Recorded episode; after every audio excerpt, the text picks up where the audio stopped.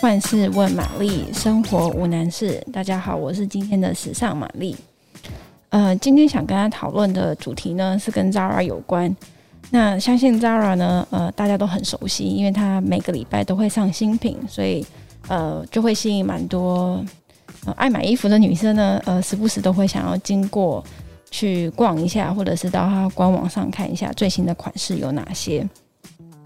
那因为 Zara 就是还蛮受欢迎的嘛，每次如果到实体店面的话，呃，它的试衣间其实都排很久，甚至到假日的时候会有需要到发号码牌的程度。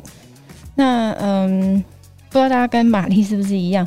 我自己是不喜欢花太多时间等，所以有时候只是呃对着镜子稍微比一下，我可能就去结账了。或者是在官网选购的时候呢，我也只是从呃 model 的平拍图去想象一下自己穿起来。衣服的样子会是什么？但是很多时候都是，呃，真的回到家里面试穿之后才发现，哎，买的这件衣服可能没有那么适合自己。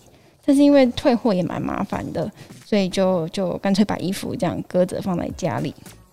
那最近呢，在 TikTok 上面有一个网友，他就分享他常年买 Zara 的经验。他发现 Zara 的布标上除了有 logo 之外，其实在布标的旁边有。有三个不一样的呃几何图形，一个是倒三角形、正方形跟圆形。那他归纳出呢，这几个图案有以下的这个特征：就倒三角形的呃标志呢，他觉得衣服版型通常都偏窄或偏小，所以他会呃带比平常大一个尺码。那正方形就代表它版型是正常的，它就是依照它平常穿的尺寸拿。那圆形呢，就是版型偏宽或偏大。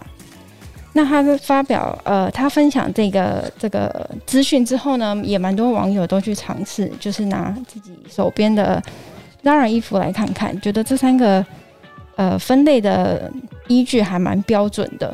但是呢，呃，Zara 的员工后面就解释说，其实这些符号呢，其实代表的是品牌旗下不同系列的衣服。